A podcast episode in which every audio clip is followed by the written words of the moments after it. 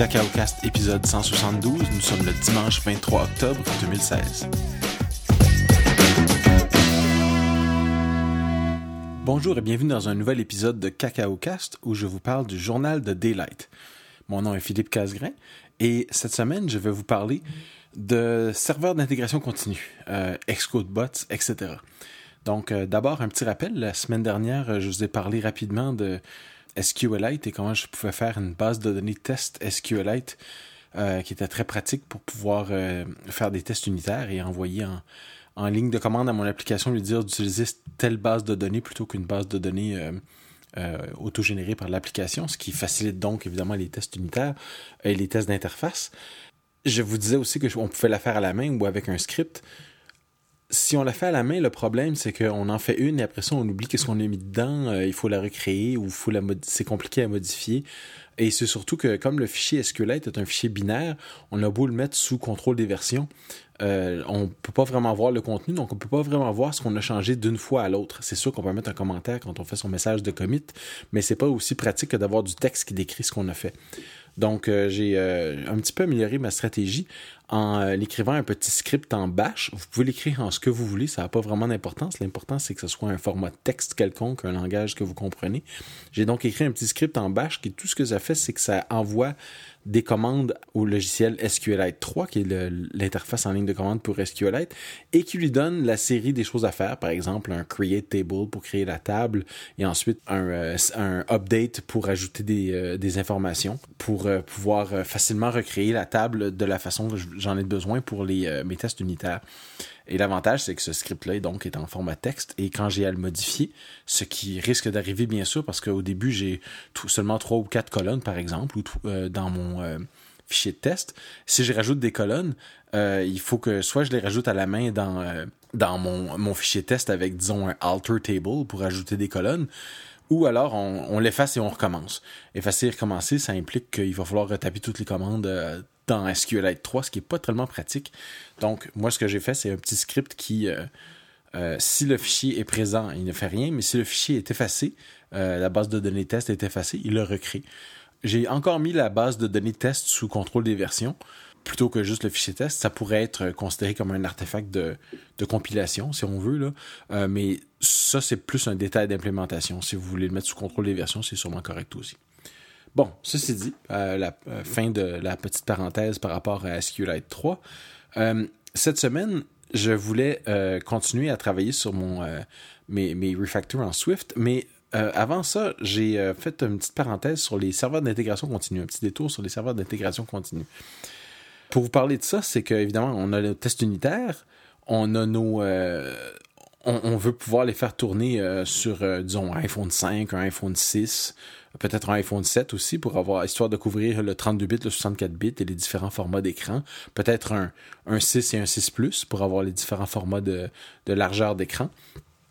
Peut-être même un 4 si vous voulez avoir le plus petit format pour voir si vos, euh, vos tests unitaires fonctionnent aussi sur cet appareil-là un peu plus ancien. Avec Xcode, euh, en fait avec Xcode Server, il y a un, euh, un petit programme qui s'appelle les bots. Alors si vous téléchargez, quand vous avez un compte de euh, de développeur Apple, vous pouvez avoir, obtenir une licence pour le logiciel Xcode Server, euh, pardon, le logiciel macOS 10 Server. Donc, vous faites une recherche sur l'App Store pour euh, Server, S-E-R-V-E-R. Et vous pouvez installer ça sur une de vos machines, par exemple votre machine de développement, quoi que je ne le recommande pas. Là. Je vous recommande vraiment d'avoir un, Mac qui va être séparé, qui va rouler macOS 10 Server. Euh, une fois que vous avez fait ça, vous pouvez euh, démarrer euh, plusieurs services comme le partage de fichiers, les calendriers, les wikis, etc. C'est pas de ça dont je veux vous parler. C'est vraiment plus d'une fonction qui s'appelle Xcode Server qui vous permet donc de brancher votre votre Xcode de votre Mac, donc votre Xcode de développement, le brancher avec les des le serveur pour faire des petits ils appellent ça des bots, donc des petits agents pour faire les tests pour vous. Alors, euh, les tests et euh, les compilations aussi. Donc, euh, l'idée étant que quand on fait une modification à notre projet, on fait un commit, on fait un push pour l'envoyer sur notre serveur de, de développement. Pardon, pour l'envoyer sur notre serveur de contrôle des versions, hein, où on a notre dossier central. Moi, je le fais avec Bitbucket, c'est peut-être GitHub pour vous, etc. Une fois que vous faites ça, votre serveur Xcode détecte qu'il y a des changements, télécharge tout ce qui a changé et euh, par lui-même se met à démarrer tous les, compilations, les tests unitaires, les tests d'interface, etc. Et vous donne un petit rapport très joli à la fin qui vous dit euh, oui, tout fonctionne sauf sur, disons, un iPhone 5, euh, le tel test ne fonctionne pas. Et puis là, vous avez de l'information en continu. Et l'idée étant que comme ça arrive directement en arrière-plan, vous vous, avez êtes encore un peu dedans, vous savez tout de suite si quelque chose est brisé quelques minutes après, pas disons euh, trois jours après ou euh, une semaine après ou un mois après que vous vous rendez compte que vous avez brisé le iPhone 5 euh, et vous vous rappelez pas exactement ce que vous avez fait. C'est l'histoire, l'idée c'est d'être dans le maintenant. et l'idée aussi c'est d'avoir ça sur un serveur séparé une machine séparée qui va vraiment vérifier que vous avez fait un commit de tout ce dont vous, aviez besoin. Euh, il n'y a pas des choses qui sont euh, restées sur votre machine que vous avez oublié de mettre dans Git, par exemple. Euh, donc j'ai essayé de faire ça avec les Xcode bots parce que moi je, travaille sur iOS pour ce programme-là et je suis je veux essayer de rester dans les solutions Apple pour voir si tout fonctionne bien. D'après tout, on utilise Xcode et s'il y a une bonne implémentation, s'il y a une bonne interface avec les bots, ça devrait bien être avec Xcode. Euh, j'avais déjà fait des essais avec les bots par le passé et ça avait marché plus ou moins, entre autres parce qu'à l'époque, les bots ne fonctionnaient pas avec les sous-modules Git, euh, ce qui a été réglé depuis. Euh, mais dans mon projet, en ce moment, je n'utilise pas encore les sous-modules Git, mais dans d'autres projets, je les utilisais. Donc, j'avais un peu laissé les bots de côté. Je leur ai dit, tiens, je vais leur donner une nouvelle chance. Alors, dans l'intervalle où j'ai commencé à faire ça, on a eu macOS Sierra qui a été sorti. On en a parlé un peu à CacaoCast. Euh, et euh, Xcode 8 qui est sorti. Alors, je me suis mis à développer sur Xcode 8. Alors, comme Xcode 8 est sorti avant macOS Sierra, il a fallu que je télécharge une bêta du serveur avant d'avoir la version officielle qui tournait sur Sierra. Mais dans tous les cas, quand j'ai euh, j'ai voulu dépasser plus de, de faire plus qu'un que mon petit projet de test et passer vraiment avec le programme Daylight au complet, le serveur s'est mis à démarrer ses intégrations et ne jamais terminer. Ça, alors, il, démarrait une intégration, il disait Ah, je travaille sur iPhone 4, ça va bien. Et puis là, euh, après ça, ça, arrête, ça, ça, se terminait jamais. Il n'y avait aucun, aucun feedback, aucune information facile à aller chercher. Euh, il y a probablement des, euh, des logs en quelque part qui indiquent ce qui se passe, mais honnêtement, j'avais pas beaucoup de documentation sur comment trouver les logs en question. Et c'était pas. après quelques recherches sur Internet, j'ai pas trouvé vraiment de. Il n'y a pas, y a pas dans grand monde qui utilise les bots d'Apple. Il y a des sessions de la WWDC, j'essaierai de les mettre dans l'une de l'émission, euh, qui en parlent, mais ça semble être peu utilisé. On dirait que c'est pas vraiment utilisé par Apple non plus parce qu'il y a des, il y a des, des bugs comme celui-là qui est moi, je fais tourner ça sur un petit serveur. Euh, c'est pas un serveur très puissant, mais c'est un, serveur qui, qui, tourne quand même sur macOS Sierra avec euh, 8 euh, Go de mémoire, donc ça devrait être amplement suffisant. Mais non, euh, ça c'était pas assez pour euh, cette ce Xcode bot là, je sais pas, j'ai pas pu chercher vraiment quelle était la raison. Alors je me suis tourné vers d'autres serveurs d'intégration continue. Et là, la petite information, le petit tutoriel un peu que je veux, je veux vous donner, dont je vais vous parler pour les quelques prochaines minutes, c'est de comment j'ai réussi à utiliser Jenkins et Fastlane pour pouvoir avoir un résultat rapide sur mes tests euh, d'intégration continue grâce à euh, un, serveur séparé. Donc, j'ai continué de laisser fonctionner le macOS 10 serveur sur, sur cet ordinateur-là, mais euh, il ne sert plus grand-chose. Les, les bots ne fonctionnent pas vraiment. J'ai voulu installer un serveur d'intégration continue qui est en, logiciel libre. J'utilise déjà Jenkins. La, tous mes, mes sites web sont bâtis avec ça, c'est-à-dire que c'est simplement un programme en Java euh, qui vous permet de générer des, euh, des constructions quelconques. Alors, ça vous permet d'exécuter des scripts finalement euh, avec une belle interface, facile à, comprendre. C'est même, il existe même en français. C'est quand même assez bien d'avoir une interface multilingue comme ça. Je trouve ça assez assez gentil. Et oui, c'est en Java, donc comme Java n'est pas installé au départ sur votre Mac, il va falloir l'installer. Je vais y revenir. Mais juste pour vous parler de Jenkins un petit peu, il y a d'autres solutions. Hein. On parle de, il y a Bamboo qui existe, il y a Travis CI qui existe, il y a Kite qui existe. Build Kite, pardon, qui existe. Il y en a plusieurs. Moi, je vais vous parler d'une que je connais et qui est euh, en logiciel libre et gratuite, qui s'appelle Jenkins. Sa version commerciale s'appelle Hudson, mais c'est pas important ça pour le moment. C'est vraiment de, de choisissez-en un et fondamentalement l'utilisation va être assez semblable. Euh, vous en avez peut-être un déjà qui est fourni par votre compagnie aussi. Là. Euh, utilisez celui-là, il n'y a pas de problème. Moi, je vais simplement vous parler de Jenkins parce que je sais que c'est accessible maintenant. Donc, la première étape, c'est d'installer Jenkins. Et avant ça, c'est pour le faire tourner, ça prend du Java sur votre Mac. Alors, si vous allez dans votre terminal et que vous tapez euh, Java-version, s'il n'y a rien qui apparaît dans le terminal, il va y avoir une fenêtre qui va apparaître pour dire euh, installer Java. Alors, vous allez sur le site de Java en cliquant sur le bouton dans la fenêtre en question. Et ce que vous voulez télécharger, ça s'appelle le JDK, le Java Development Kit. C'est marqué sur le site. Si vous voulez juste faire tourner des applications Java, utilisez le JRE, mais euh, qui est le Java Runtime Environment. Mais ce n'est pas suffisant pour faire tourner Jenkins en, ligne de commande comme ça. Il faut vraiment installer de JDK. C'est 200 euh, euh, quelques mégaoctets à télécharger. Donc, vous installez ça. L'installation, ça devrait se faire assez rapidement. Il y a un installeur, on clique, on installe, c'est fini. Et là, vous avez Java installé sur votre ordinateur. C'est pour ça que c'est pratique de l'avoir sur un serveur séparé. Parce que comme ça, euh, si vous voulez pas avoir de Java sur votre Mac euh, de développement, eh bien, il existe seulement sur votre serveur. Alors, c'est une, c'est une bonne raison. Euh, c'est de bien séparer les, les outils.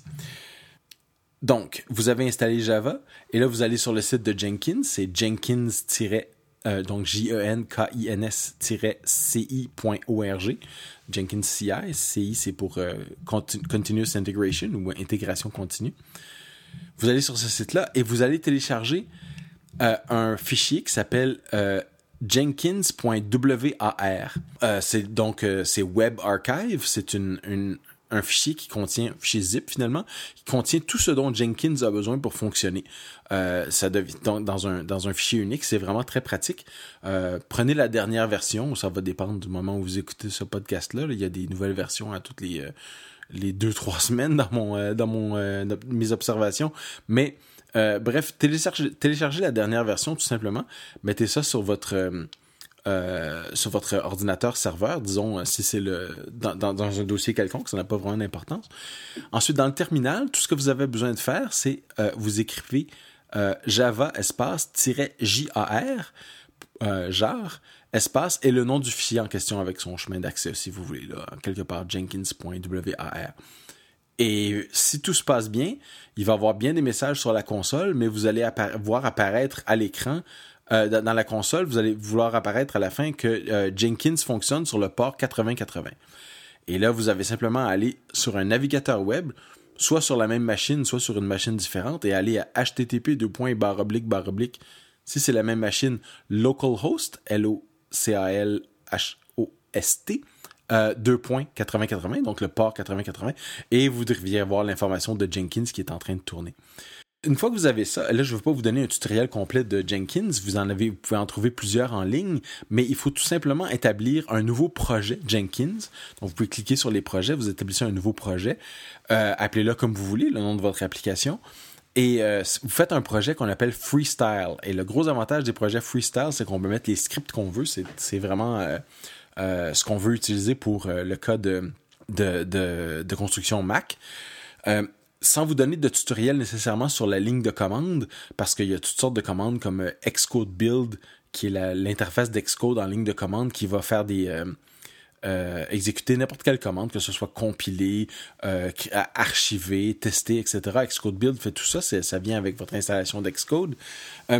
mais pour vous simplifier l'accès à ces commandes-là, je vous recommande d'aller sur le site web de GitHub, enfin non, pardon, sur le site web de de Fastlane et il y a une série de scripts en Ruby qui s'appellent Fastlane qui sont écrits par Felix Krauss et qui sont maintenant euh, font partie de Fabric qui est avec Twitter.